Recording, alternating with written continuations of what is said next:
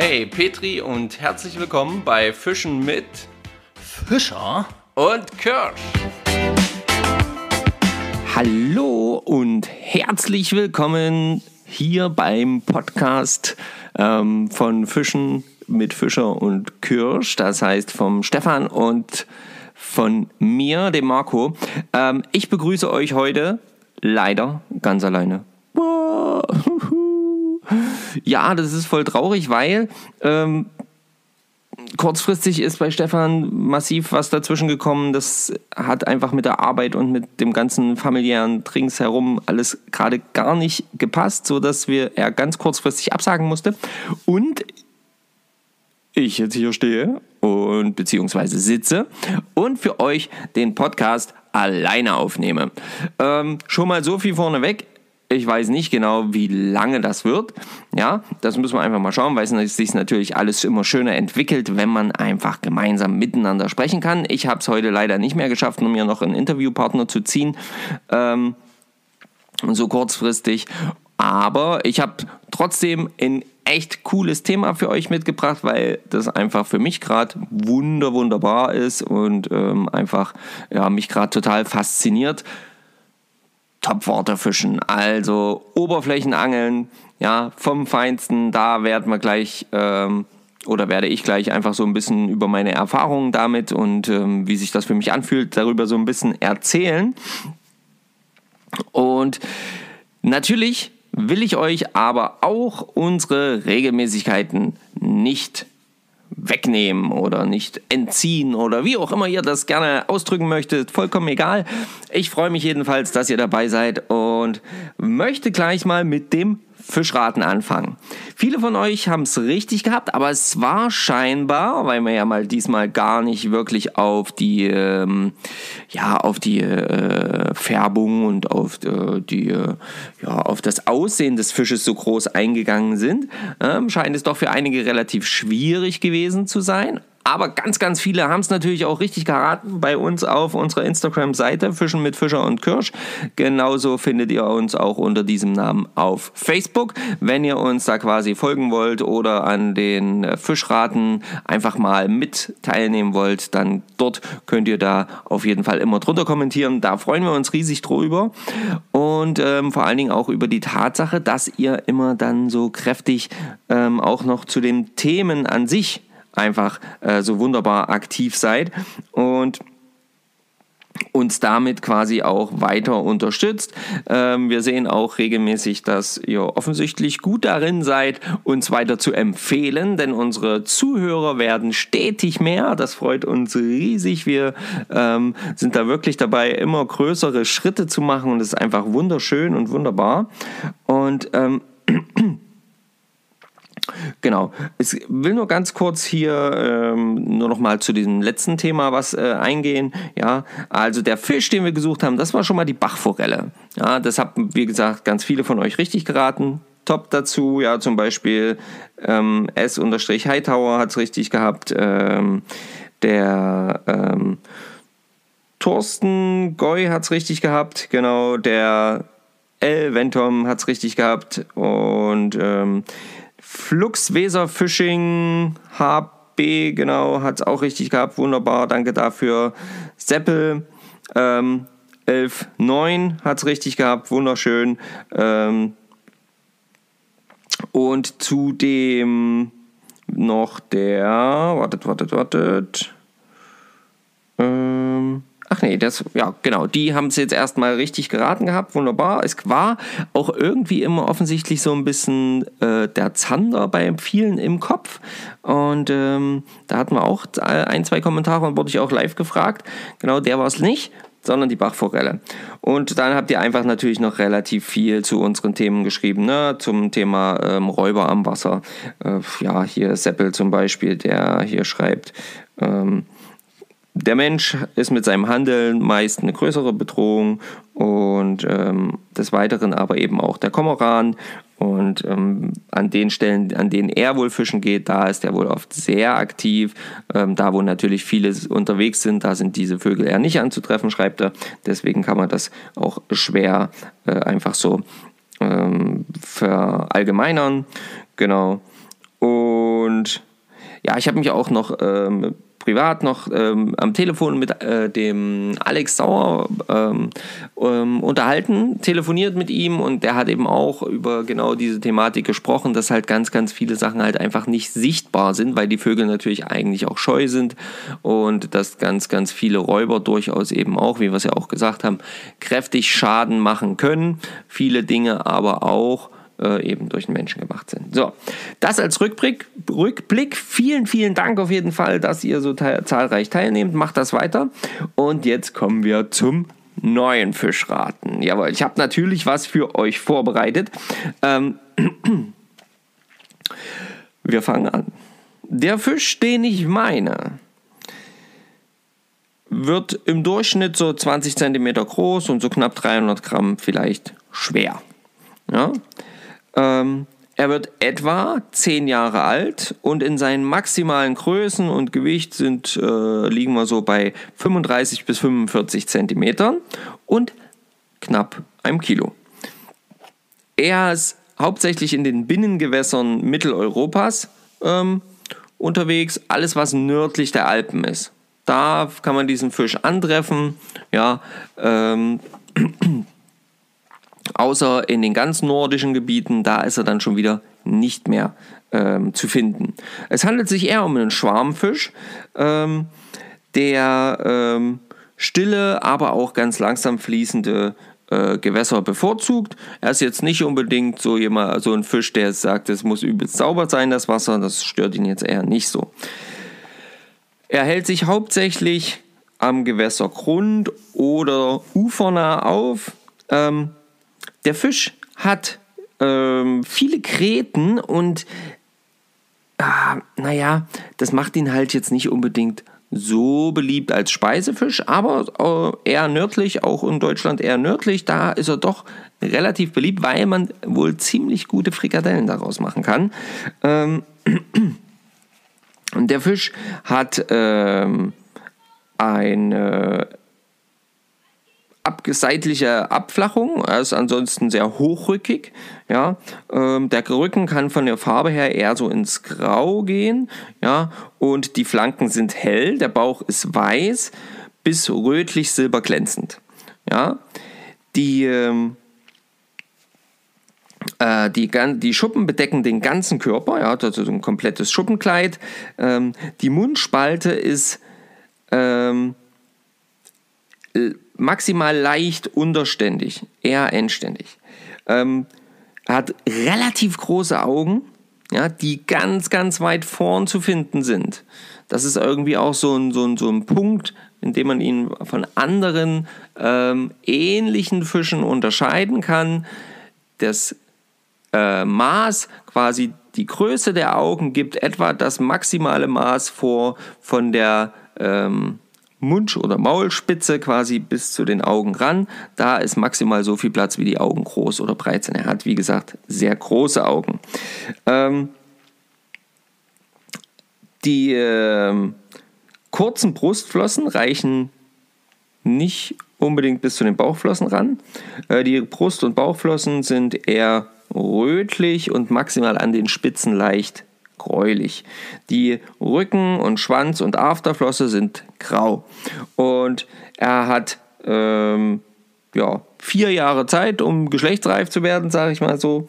Und ähm, ist auch ein Fisch, der sich auch durchaus eben mit ähnlichen ähm, Fischen paaren kann.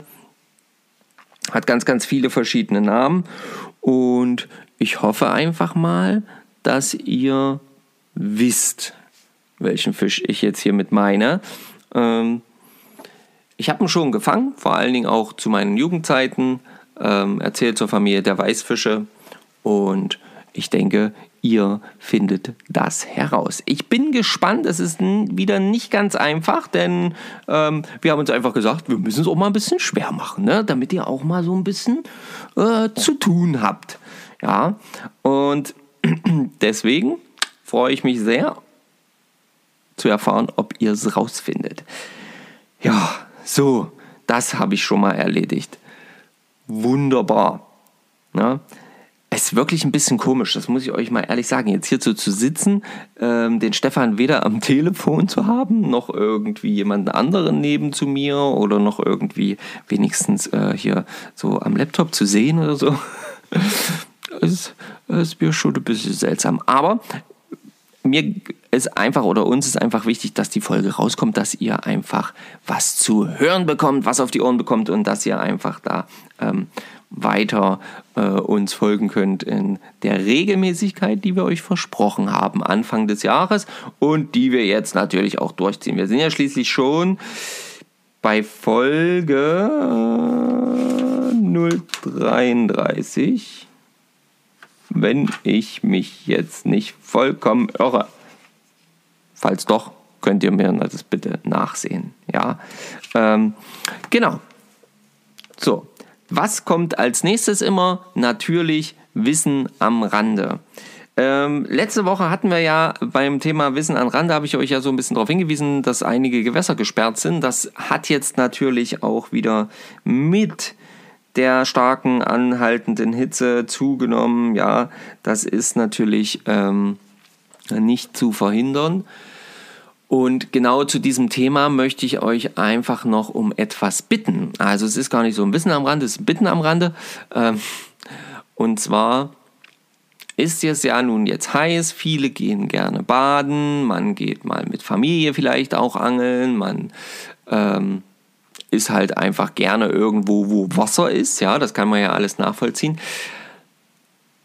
Aber das macht es eben auch gerade extremst schwierig, ähm, diese Gewässer offensichtlich sauber zu halten. Ganz, ganz viele Menschen scheinen da irgendwie ein großes Problem damit zu haben, dass die Gewässer sauber bleiben oder vor allen Dingen der Gewässerrand, ja, alles was angrenzend an die Gewässer ist, irgendwie sauber bleibt, weil immer wieder finden wir und nicht nur wir, ganz, ganz viele andere extrem viel Müll an den Plätzen und ähm, das schadet neben der Hitze natürlich dem Gewässer, äh, der Natur noch mehr.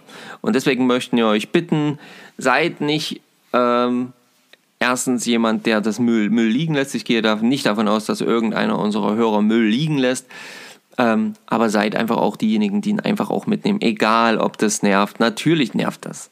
Und natürlich ist das nicht euer Müll. Aber nehmt ihn mit, denkt dran, das ist bei uns in Sachsen-Anhalt sogar Pflicht, wenn der Angelplatz nicht aufgeräumt ist, wenn da eine Kontrolle kommt, dann seid ihr fällig, egal ob ihr den Müll dahin gelegt habt oder nicht. Des Weiteren, erste Bitte, ja, Müll weg. Zweite Bitte zum Thema Wissen an Rande, Kriegt ihr irgendwo was mit? Seht ihr also, keine Ahnung, Fische, die auf dem Wasser treiben, ja, tote Fische? Ähm, seht ihr, dass sich irgendwie massiv Algen an einer Stelle so stark entwickeln, dass man das Gefühl hat, irgendwie der See hält nicht mehr lange durch oder die Fische da drin sind ganz viel an der Oberfläche, schnappen ganz viel irgendwie nach Luft oder sonstiges?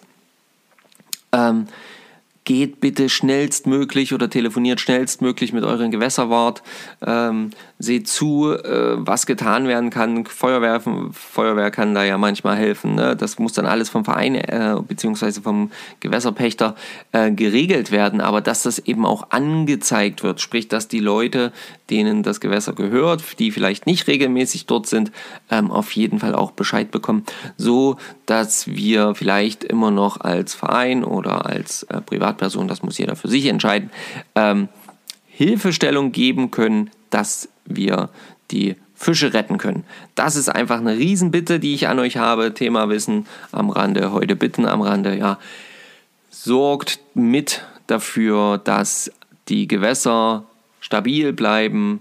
Ähm, solltet ihr irgendwas entdecken, gebt es sofort weiter. Da ist wirklich dann absolut Not am Mann und absolutes Handeln gefragt. Ja, deswegen versucht euch darin oh, ähm, und helft damit und sorgt dafür, dass das Gewässer A sauber ist und B wirklich sollte es schon zu spät sein, was die Sauerstoffmenge angeht, dass da was getan wird. Sehr gut, genau. Ja, danke dafür. Herrlich. Wenn man nicht mal eine Pause machen kann, weil, weil der Gesprächspartner nicht da ist. Stefan, I miss you. Naja, äh, äh, dann ist das ganz schön anstrengend mit dem Quatschen. Mm, ich krieg schon ein bisschen trockenen Mund. Ah, so, Thema Ereignis der Woche. Das Ereignis der Woche schließt sich einfach bei mir heute schon direkt einfach an das Thema an. Ereignis der Woche. Ich habe insgesamt in der letzten Woche zwei wunderschöne Hechte auf ähm, ja, Oberflächenköder fangen dürfen. Heute erst wieder einen wunderschönen, ich ähm, 70er, 70 plus, ich habe ihn nicht gemessen, Hecht in meinem eigenen Gewässer gezogen. Ja, wunderbar mit Topwater, so ein lustiger kleiner Frosch. Ähm, tatsächlich nur ein Einzelhaken dran. Einwandfrei, hat super funktioniert, hat direkt gehakt. Ich hatte schon die letzten Wochen immer wieder probiert. Da hat das nicht immer so geklappt mit dem Haken. Ähm, aber das war richtig cool. Es war ähm, viele, viele Bisse und jetzt hat es mal wieder geklappt. Das ist auf jeden Fall mein Ereignis der Woche. Ein wunderschönen Hecht ähm, auf den Topwaterköder. Und hier muss ich aber noch sagen, weil ihr wisst ja, ich bin ja eigentlich aktuell so richtig dem Fliegenfischen verfallen. Ja, da kommt ja auch meine Leidenschaft gerade her, einfach ähm, für diese ganze Oberflächenangelei, aber da kommen wir später dazu. Ich habe diesen Fisch mit der Spinnrute gefangen. Ich bin nämlich an meinem Gewässer eher mit der Spinnrute unterwegs, weil das, ähm, ja, weil ich dort einfach nicht so gut werfen kann. Da kann man ein paar Sidecasts machen. Hm, für diejenigen, die das, äh, sich damit auskennen, das bedeutet, ich schwinge die Fliegenschnur quasi vor mir links und rechts hin und her und lege die dann leicht ab. Ähm, aber auch da liegen jede Menge Äste und deswegen fische ich dort gerade aktuell sehr aktiv mit der Spinnrute. Genau. Ja, so, das ist mein Ereignis der Woche. Stefan können wir nicht fragen. Der war aber, glaube ich, auch extrem viel arbeiten. Einmal waren wir, glaube ich, zusammen fischen. Ähm, da ging nichts. Also zwei Bisse, glaube ich, aber sonst nichts weiter. Ja, ach, schade. Es ist einfach gerade wahnsinnig viel zu tun für Stefan und deswegen ist dem halt so, ja. Das ist manchmal nicht zu ändern. Aber das soll uns jetzt gar nicht weiter stören. So, da sind wir natürlich direkt, können wir einfach direkt überspringen oder ich springe jetzt einfach direkt über ins Thema hinein, nämlich Topwaterangeln. Was bedeutet denn eigentlich Topwaterangeln ähm, für diejenigen, die vielleicht das noch gar nicht gemacht haben oder äh, die gerade dabei sind, ihren Angelschein zu machen unter euch? Ja, Topwater oder Topwater Angeln ist nichts anderes als Oberflächenangeln. Das heißt, ich habe einen Köder, der entweder in der Oberfläche forcht oder direkt auf der Oberfläche ähm, abgelegt wird mm, und dann dort eben entlang gezogen wird oder auch ganz kurz, so ganz, ganz knapp unter der Oberfläche wirklich so, dass der quasi wirklich mit dem Rücken vielleicht so ein bisschen eine, eine kleine Welle schiebt. Ja, das zählt alles auf jeden Fall zu Topwater-Ködern ähm, oder Topwater-Fishing. Ähm, sehr oft auf jeden Fall im Sommer halt hauptsächlich gemacht, ja, weil da die Fische halt einfach auch an die Oberfläche kommen, auch selbst meist relativ nah an der Oberfläche aktiv sind. Ähm, ja, und natürlich auch dem geschuldet, dass natürlich im Sommer, anders als im Winter, weil da eventuell irgendwas zugefroren sein könnte, ähm, die die Köder bzw. Die, das, das Futter, ähm, gerade jetzt zum Thema Hecht oder auch bei Barschen oder ähm, Forellen oder ähnlichen, das Futter einfach auch massiv an der Oberfläche aktiv ist, ja. Und da zählt ja alles Mögliche dazu. Wir hatten ähm, ja erst vor kurzem mal das mit, äh, äh als Stefan auf so eine glänzende Rattenimitation einen Hecht gefangen hat, die lief auch an der Oberfläche. Ja? Also das heißt, hier war äh, äh, es alles zählt alles Mögliche dazu. Die Imitation, ähm, fangen wir mal beim Fliegenfischen an, da fängt es ja schon an. Ne? Da ist ja Topwater, also Oberflächenangeln, ja im Prinzip äh, allgegenwärtig mit der Trockenfliege, mit der Trockenfliegenfischerei auch, ähm, weil da ja nun mal die Fliege oben auf dem Wasser abgelegt wird. Ne? Oder eben die äh, Schna gebundene Schnake oder eben ein, ähm, was ich euch ja auch schon mit, äh, äh, mit euch geteilt habe, ein eine Heuschrecke oder ein Grashüpfer oder was weiß ich auch immer. Ja, ähm, eine, eine Biene, eine Wespe. All diese Tiere, Insekten ähm, zum Beispiel, die da an der Wasseroberfläche oder auf der Wasseroberfläche landen können, die zählen zum Beispiel zu den Oberflächenködern.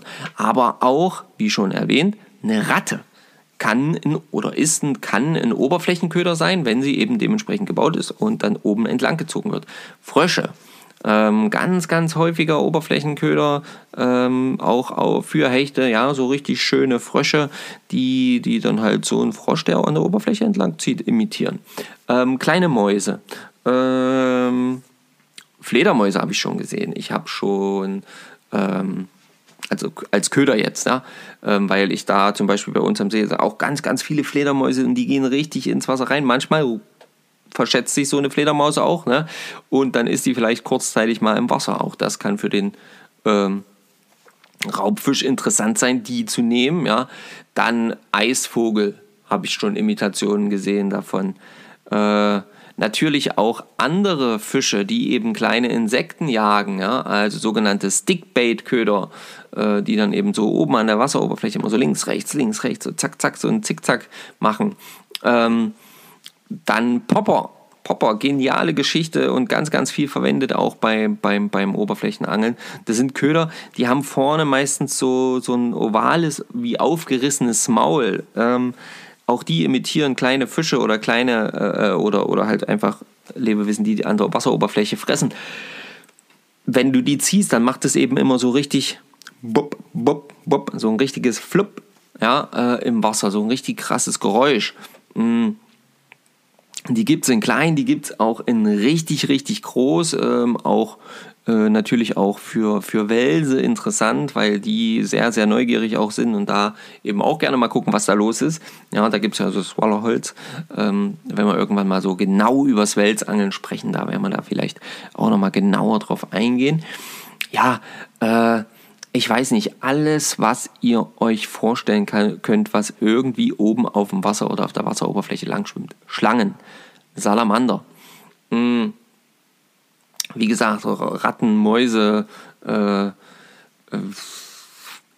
Entenküken. Siehst du, hätte ich fast noch vergessen. Habe ich mir letztens erst eins selber gebaut.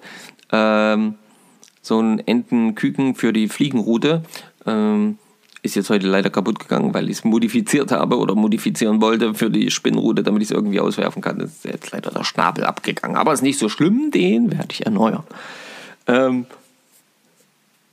weil die einfach auch auf diese kleinen Enten, diese Entenküken gehen. Wenn da so ein Entenküken einsam da über die Wasseroberfläche tüdelt, ja, ähm, dann ist das natürlich für den Hecht oder für den Waller oder auch für einen großen Barsch oder eine, eine, sehr große Forelle halt wahnsinnig interessant, weil das ist ein riesen Proteinhappen, ja, und da kommt da nicht alle vor, Entschuldigung, nicht alle äh, Tage lang vorbei. Also geht's da natürlich direkt drauf. Ich war gestern zum Beispiel mit meinem Schwager, dem äh, Ach Quatsch, nicht mit meinem Schwager. Ich erzähle schon wieder Blödsinn. Ihr merkt schon, dass viele Gerede am Stück, das ist gar nicht so einfach mit meinem Cousin. Das wollte ich sagen. Dem Richard. Ähm, von Klingenkunst Förster.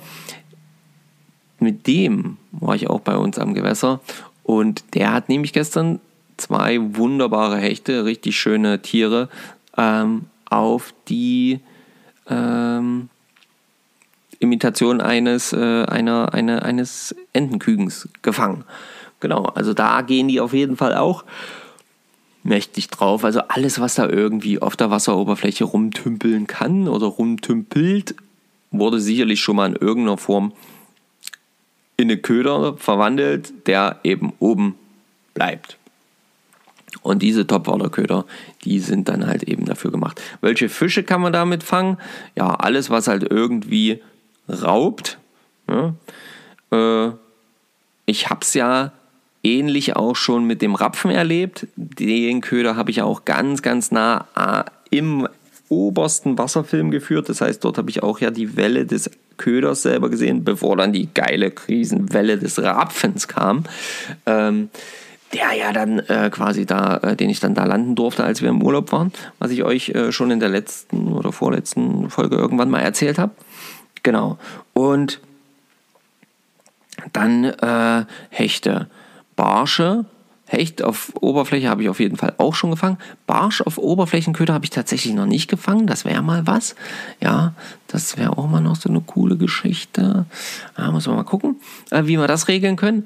Ja, ähm, Welse, dann Forellen. Auf jeden Fall jede Form oder jede Unterart von Forellen, glaube ich, wenn ich da falsch liege, könnt ihr mich da gerne berichtigen, aber ich glaube, jede Unterart, also jede Forellenart, jede Lachsart, ähm, geht auch irgendwie mal an die Oberfläche. Und Forellen, große Forellen, wie gesagt, die knallen sich auch die großen Köder rein. Also das ist gar nicht so das große Thema. Genau, Welse habe ich gesagt, hoffe ich. Ja, alles, was irgendwie mit Raubfischen zu tun hat, knallt, glaube ich, auf Wasseroberflächenköder.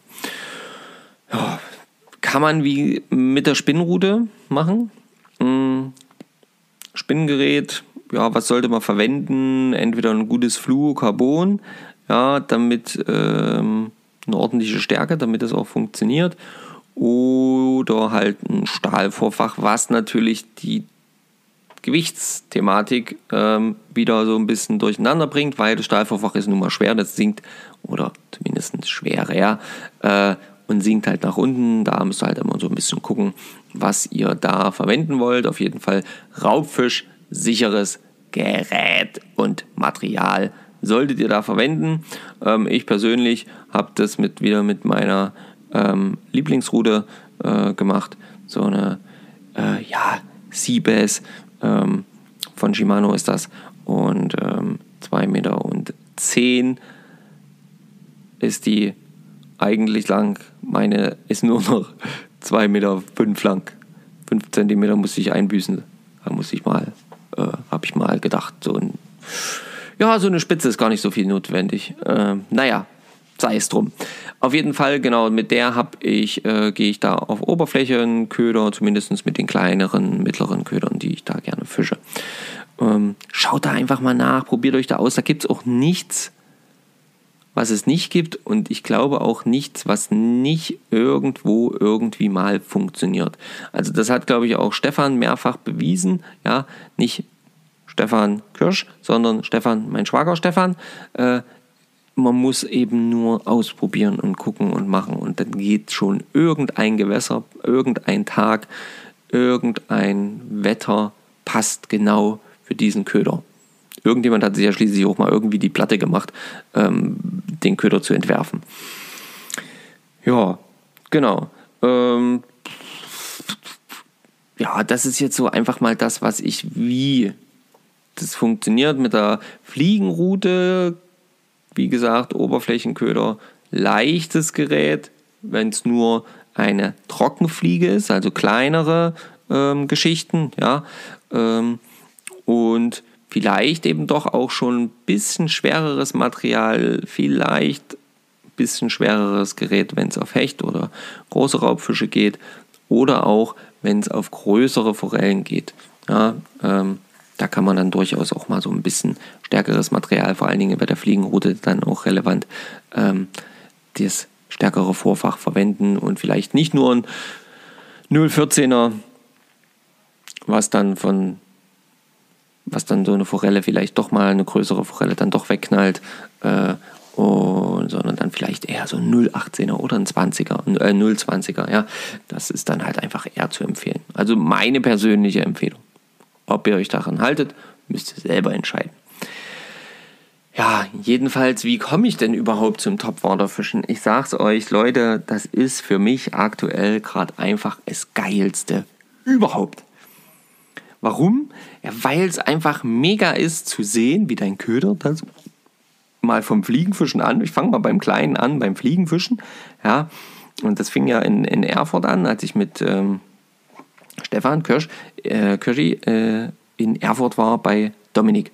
Und wir dort eben das Trockenfliegenfischen gemacht haben. Und ich fand das schon so geil, immer zu sehen, da liegt meine Fliege und dann kommt der Fisch und zack, schnappt die und dann haust du an und hast vielleicht doch nicht und ah, Spannung pur. Das Adrenalin immer hoch. Ja. Und ähm, dann habe ich das ja noch weiter gemacht, habe dann so, so größere äh, äh, Fliegen oder auch größere, ähm, ja, größere Köder halt quasi gebaut mit meinen ähm, Grashüpfern und so, ja, und Schnake und habe das dann eben ausprobiert und dann sieht man das ja noch intensiver, wenn das genommen wird, weil du es noch besser sehen kannst, das ist ja dann eh noch so. Und dann finde ich das halt so geil, wenn du dir das so, stellt euch das einfach vor, wenn ihr halt irgendwo am Wasser seid, ihr kennt das vielleicht auch, ja, und du siehst den Köder und du siehst vielleicht sogar, weil extrem klares Wasser oder so, ja, siehst vielleicht sogar, wie der Fisch, wie der Schatten da von unten ankommt und dann so plötzlich zack drauf schießt und das Ding nimmt und dann haust du an, haust glücklicherweise vielleicht nicht ins Leere und die Fliege kommt dir entgegengeflogen, sondern der Haken sitzt, du beginnst den Drill und dann geht der Spaß los. Richtig geil. Finde ich, wie gesagt, fand ich schon direkt beim Fliegenfischen mega. Ähm, hab dann auch versucht, mit Oberflächen, großen Oberflächenköder ähm, bis jetzt Hecht mit der Fliege zu fangen. Das ist mir mit der Oberflächenangelei tatsächlich noch nicht geglückt. Ähm, ich habe mir da auch so, so Popper geholt, weil ich so Pop-Up gebastelt habe, ja, die dann eben auch so ein bisschen Alarm machen, vielleicht an der Oberfläche und die eben auch ein bisschen oben treiben. Ich habe einen Frosch gebastelt. Den habt ihr schon gesehen, glaube ich, wer das verfolgt hat auf unserer, ähm, könnt ihr euch auf jeden Fall bei den ähm, Fliegenbinden, Stories, Highlights angucken. Mhm. Auch die Popper könnt ihr euch dort angucken. Ich habe ja jetzt halt, wie gesagt, dieses Entenküken gebaut und so. Aber bis jetzt eben sollte es mit der Fliege auf Oberfläche tatsächlich noch nicht der Hecht sein. Ähm, das hat irgendwie noch nicht funktioniert und Barsch tatsächlich auf Oberfläche noch gar nicht, auch nicht mit dem Spinnfischen.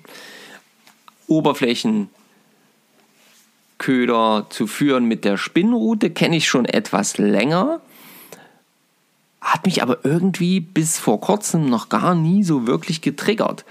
Ich habe das immer mal ausprobiert, ich habe da auch schon, schon mal den einen oder anderen Biss gehabt, aber noch nie wirklich was eben gelandet. Ja, und das äh, war natürlich dann so, dass ich sage, hm, komisch, äh, hm, war jetzt nicht so relevant für mich, habe ich dann lieber was anderes, äh, einen anderen Köder dran gemacht und dann war auch wieder gut, ja. Aber jetzt aktuell, Leute, ich könnte jeden Tag meine Frau würde jetzt sagen, du bist jeden Tag angeln, aber ich könnte jeden Tag angeln gehen und Oberflächenköder fischen. Und es macht mir einfach gerade so riesigen Spaß. Du, man, man hakt ja auch nicht jedes Mal. Auch der Fisch haut ja mal daneben. Und dann hoffst du, dass der deinen Köder voll genommen hat. Hat er aber gar nicht, sondern hat nur mit einem Riesenschwall irgendwo an die Seite gedonnert. Und du ballerst in die Route rein. Der Köder fliegt dir entgegen, setzt eine Brille auf. Äh, na, und dann kommt das Ding da angefeuert und ballert, wenn du Pech hast, so wie mir gestern erst passiert, volles Ballett in den Baum hinein und wickelt sich natürlich 3000 Mal mit der Schnur da herum. War ja klar, warum auch nicht. Oh, naja, egal. Äh, ich fand es jedenfalls jedes Mal, egal ob ich den Fisch gehakt habe oder nicht, mega, so einen Angriff zu sehen. Leute, probiert es aus. Wenn ihr es noch nie gemacht habt, probiert es aus. Ihr werdet begeistert sein. Ihr werdet einfach äh, das Adrenalin spüren, wenn du den Köder die ganze Zeit da zum Beispiel so drüber ziehst und er macht so ganz leichte Wellen.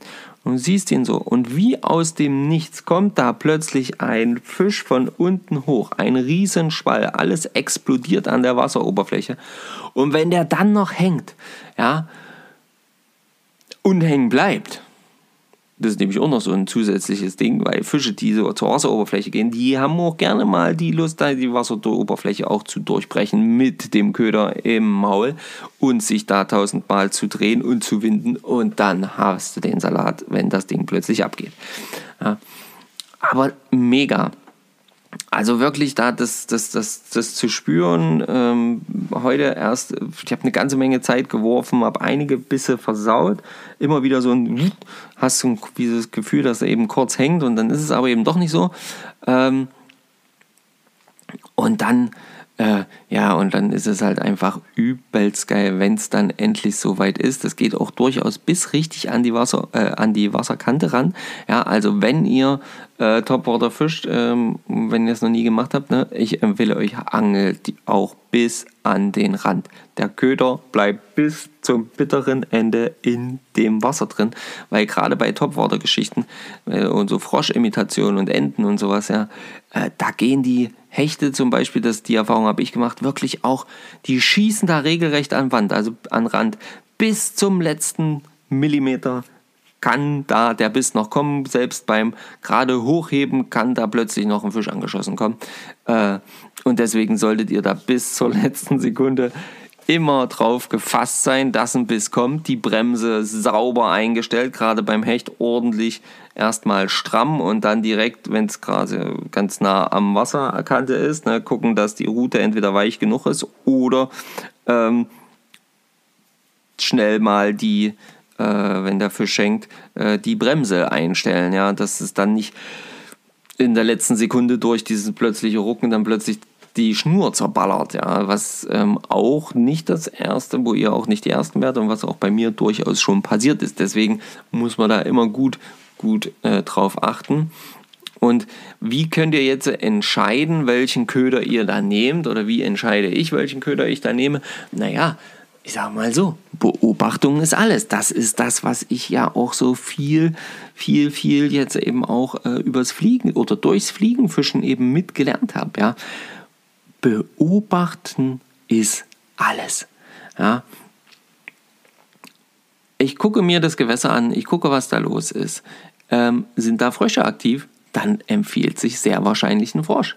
Sind da Enten auf dem Wasser? Dann empfiehlt sich auch durchaus so ein Entenküken. Ja. Ähm, sind da Gänse oder sonst irgendwas, ja, also jetzt keine Wildenten, sondern irgendwie was anderes, ne, dann muss man eben auch den Köder dementsprechend anpassen. Ähm, sind, sind da Mäuse, also seht ihr am Rand vom Gewässer, sagt man ja, man am Rand, ist das nah am Feld, gerade jetzt dieses Jahr extrem viele Mäuse aktiv, ja, dann ist es, und die sind irgendwo am Rand aktiv, viele Löcher im Boden oder so, ne, dann ist es von Vorteil, so einen Köder zu nutzen, ja. Haben wir jetzt alles wieder festgestellt. Äh, gute Beobachtung und dann eben auch auswerten, okay, was sollte ich vielleicht nehmen? Sind viele Fische immer wieder kleine Schwärme an der Wasseroberfläche, die immer wieder zack, zack, zack, zack, zack, so kleine Insekten jagen? Stickbait raus Popper, kleine Fischpopper raus. Mit den Dingern einfach gefischt. Ja, sauber geführt, bisschen lernen muss man natürlich, wie kann ich die Dinger führen. Das ist immer nicht immer so einfach, wie jetzt zum Beispiel so eine Maus oder Ratte, die ziehst du relativ geschmeidig einfach durch. Genau wie so ein Frosch. Ähm, da muss man gar nicht so viel machen. Hat man so einen Popper, muss man schon ein bisschen Aktion in die Route bringen, dass der Pop auch, also dieses Geräusch auch entsteht. Ja, ähm, beim Stickbait genauso, der, der imitiert ja auch so einen fressenden Fisch, der dann immer mal so links oder rechts ausschlägt. Das soll der auch machen. Da brauchst du wieder auch eine Aktion in der Rutenspitze, damit das übertragen wird auf den Fisch. Das sind halt einfach so Sachen, da müsst ihr so ein bisschen mit gucken und lernen und wirklich das Gewässer gut beobachten. Und dann, glaube ich, steht dem Ganzen gar nicht so viel im Weg, dass auch ihr mal einen Topwaterfisch fangt aber ich gehe natürlich davon aus, dass die meisten, die das hier hören, sowieso das schon mal gemacht haben und das wahrscheinlich genauso genial und genauso adrenalinlastig finden wie ich jetzt. Weil aktuell gibt es wirklich für mich nichts Geileres. Ja, also, das ist einfach, ich weiß auch nicht. Ich weiß auch nicht war so richtig, warum das jetzt so unbedingt, aber es ist wirklich dieses, du siehst es, du wartest, und wartest und wartest. Und dieses, es kann jederzeit direkt vor, also direkt sichtbar. Ja, wenn der Köder normalerweise ja unter Wasser ist, dann merkst du es nur in der Route. Auch geil, richtig cool, kann jederzeit passieren. Genau das Gleiche. Aber wenn du es noch mit den Augen sehen kannst und irgendwie so, oh, dann, da, da, da hast du einen 50.000er Puls. Und vor allen Dingen, dann musst du ja dann manchmal beim Topwaterangeln noch aufpassen, ja, nicht gleich wieder aus dem Maul rausziehen. Was ich gerne manchmal mache, weil ich da einfach zu hektisch bin, ja, sondern wenn der den genommen hat, kurz warten oder kurze, kurz wirklich, das sind so Entscheidungsmomente, ja, und erst dann richtig nochmal durchladen. Hm? Denn wenn der jetzt so, wenn der, wenn du den Schwall siehst, zum Beispiel beim Hecht, der, der Schwall kommt raus, also der Hecht geht nach oben, reißt das Maul auf, du siehst den Schwall, der zu deinem Köder geht und haust in dem Moment an. Ja, was passiert dann? Da hat der Hecht das Maul noch gar nicht wieder zu und du hast aber schon angehauen. Was wird wohl passieren? Der Köder fliegt dir, zack, durch sie Äst äh, und landet neben dir. Ja? Da fängt man so eben nicht die Hechte an. Das ist halt, äh, das sind auch so, ja, das sind, oh, das sind halt wieder so Momente, wo du dann halt lernst. Ach nee, ich sag's euch. Herrlich. Also, zu dem Thema, das werde werd ich bestimmt auch nochmal, also irgendwann besprechen wir das nochmal genauer mit Stefan und dann, ja, dann quatschen wir da nochmal über mehrere Erfahrungen jetzt, weil sonst ist es auch ich erzähle jetzt hier immer sonst nur das Gleiche, das ist sonst doof. Und das will ich nicht. Ja, und deswegen, mh, mm, es ist ja nun auch schon wieder, weil wir es so lange hinausgezögert hatten, 22.24 Uhr am Sonntag. Mh, mm, ich schicke tatsächlich dieses ganze Aufgenommene dann gleich noch dem Stefan und er hat gesagt, er macht es irgendwie in der Nacht fertig zum Hochladen. Das ist morgen, Montag, 9 Uhr, wie immer, wisst ihr ja. Deswegen habt ihr das ja jetzt zu Ende hören können, ähm, bei euch auf den Ohren ist. Ich hoffe, das klappt alles und vielleicht sagt der Stefan auch noch ein bisschen was dazu. Hm, nicht zum Thema, aber zumindest warum es halt heute nicht geklappt hat oder wie auch immer. Ähm, ja, das werdet ihr ja dann sehen. Und seid nicht traurig, dass es diesmal nur ja, knapp 45 Minuten sind. Ich denke, ihr werdet uns das nachsehen und werdet euch freuen, dass wir es überhaupt geschafft haben, eine Folge rauszuhauen für euch. Und wünsche euch jetzt äh, erstmal viel, viel Spaß beim Ausprobieren des Topwaterangelns.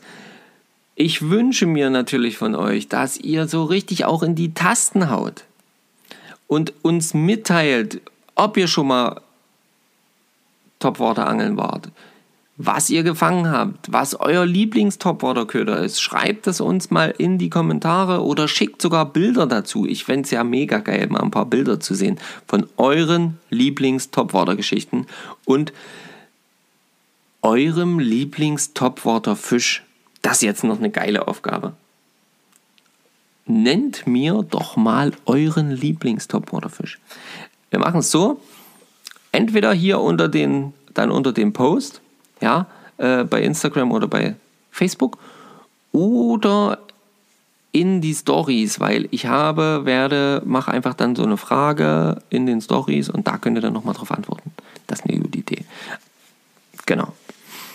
Ach, da freue ich mich mega drauf. Ich bin gespannt, was man noch so alles mit Topwater angelt. Ich weiß nicht, ob ich irgendwas vergessen habe. Wahrscheinlich. Ist auch egal. Ich lege keinen Wert auf äh, Vollständigkeit.